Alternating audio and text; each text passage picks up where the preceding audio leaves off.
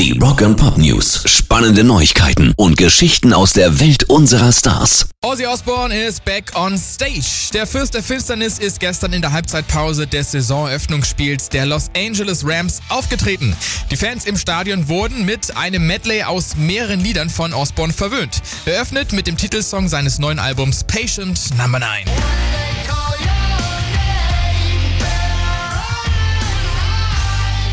Das Album ist ja heute rausgekommen, haben wir euch ja auch schon bei Neun angesagt vorhin vorgestellt. Es war übrigens Osborns erster Auftritt seit 2019.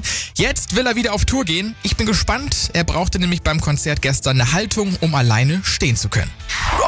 News. Wolfgang Van Halen, der Ex-Bassist der Band Van Halen und Sohn des verstorbenen Gitarristen Eddie Van Halen, wird nächste Woche mit den Arbeiten am zweiten Mammoth WVH, der Name ist wirklich ganz schlimm, also Mammoth war ja Van Halen so früher hießen und WVH, weil er Wolfgang Van Halen heißt.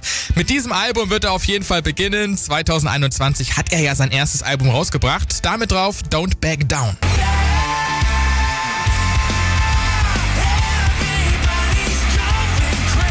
Ist ein richtiges Brett und ich feiere das Album und freue mich auch schon auf das neue dann.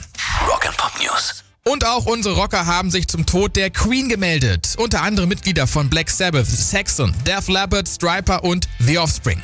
Würde, wenn es überhaupt ein Wort gibt, das diese wunderbare Dame und Monarchin beschreiben kann, dann ist es Würde.